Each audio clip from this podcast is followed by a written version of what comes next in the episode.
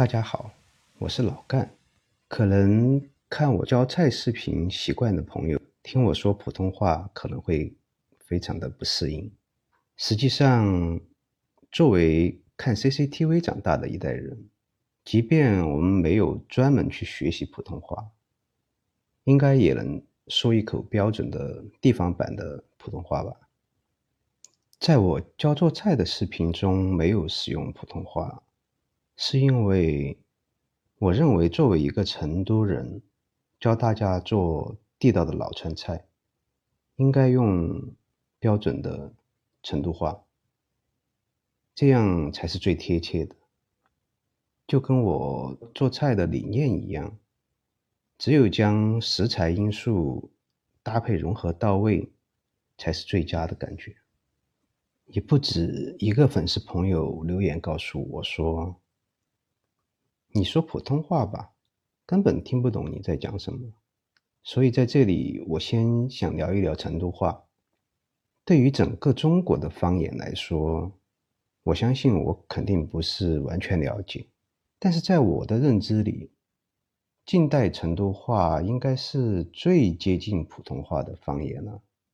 现在的成都话。除了极少的土语以外，发音非常接近普通话。只要语速不快，能听懂普通话的人应该能听懂成都话。比如说，普通话，请问王府井怎么走？成都话说，请问王府井咋个走？再比如说，今天早饭吃什么呢？成都话会说。今天早上吃啥子了？我想这些应该都能听懂吧。当然，会有一些本土化的方言，外地人可能听不懂。比如“膝盖”，成都话会说“磕膝头儿”；“手肘”，成都话会说“倒拐子”。这些老方言，当然只有成都人才懂，但是在我的视频中很少出现。基本上都是大家能听懂的近代的成都话，所以我觉得这个问题应该用谢老板的那句歌词来表达：只要你想听懂，没得啥子听不懂，对吧？好啦，美食杂谈，我们还是要说回到吃上面来。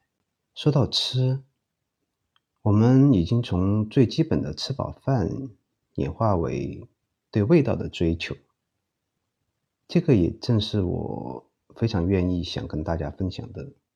民以食为天，这个大家都知道，食物是最基本的需求，所以古代的人把吃比作天。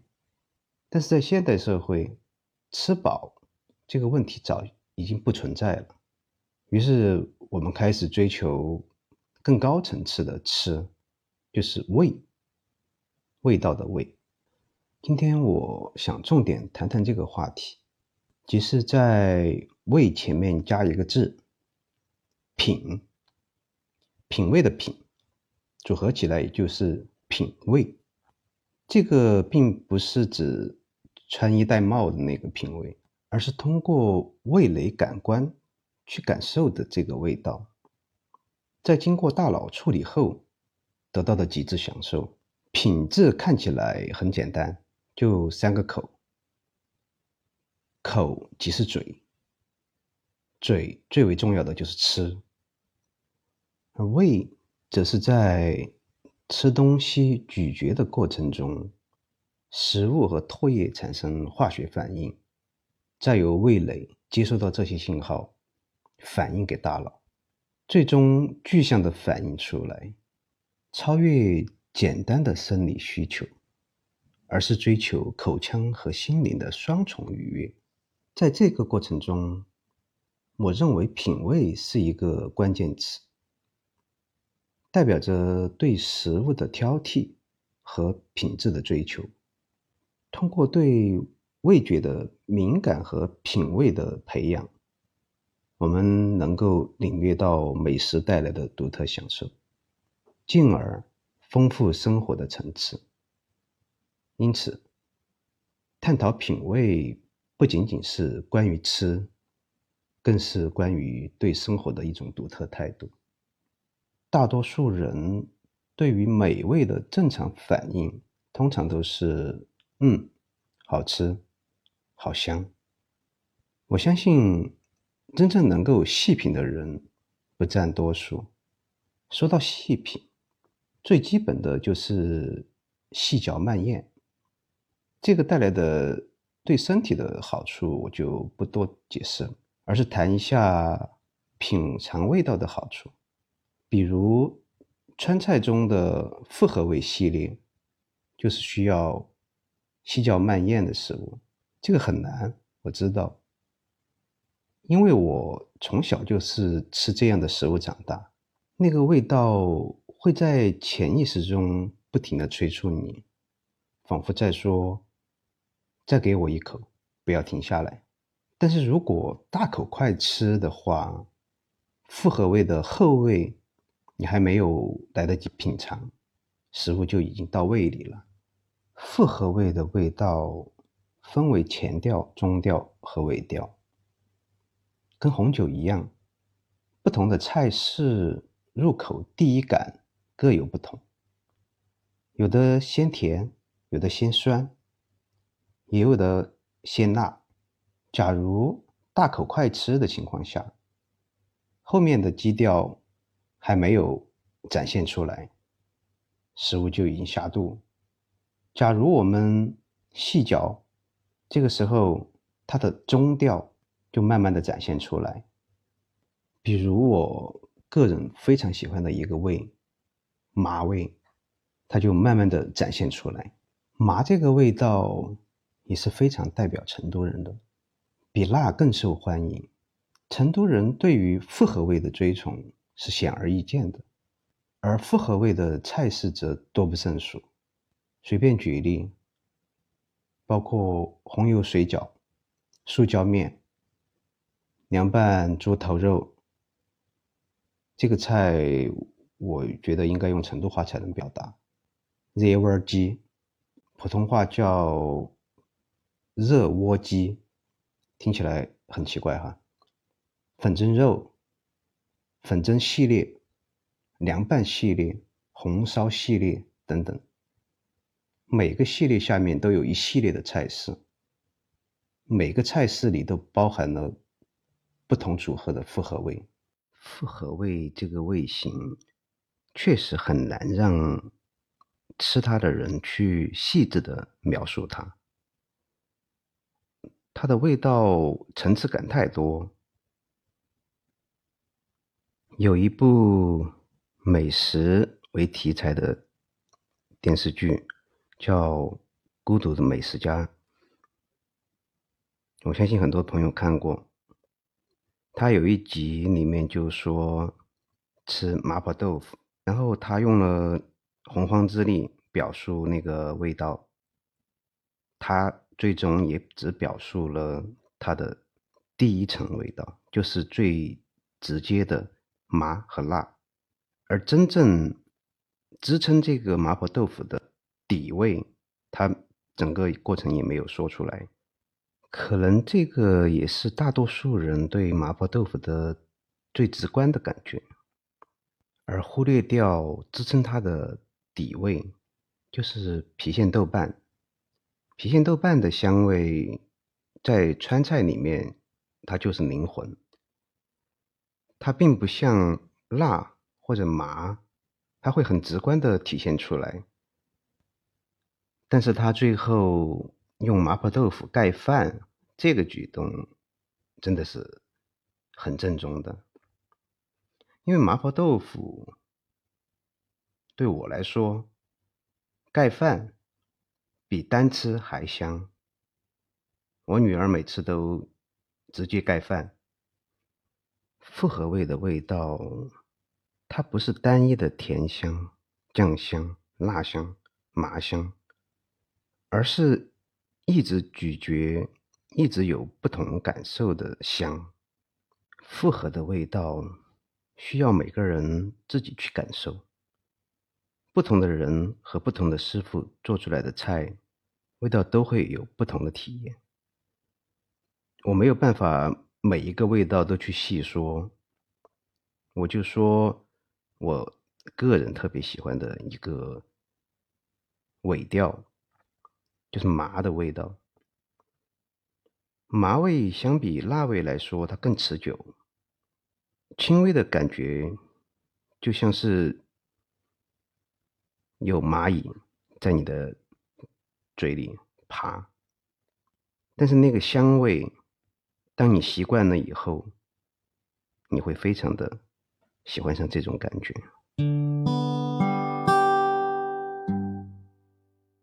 老干吃喝杂谈，生活之美有太多太多，但是我觉得吃肯定占比最大。我觉得即使忙于生活。我们也应该有一颗感受美的心，不然感觉生活就没剩下什么了。这是作为吃货的我的一点感受。可能小时候的生活不尽如人意，所以就对吃有着特别的情感依赖。然后慢慢长大，生活条件也随之改变。对于吃的情感依赖也慢慢变成对生活的态度。对于吃，我是很认真的一个人。请客吃饭，对于现在的生活来说是很平常的事情，更多是用来作为交际。但这个日常对我来说，应该说从小的我来说。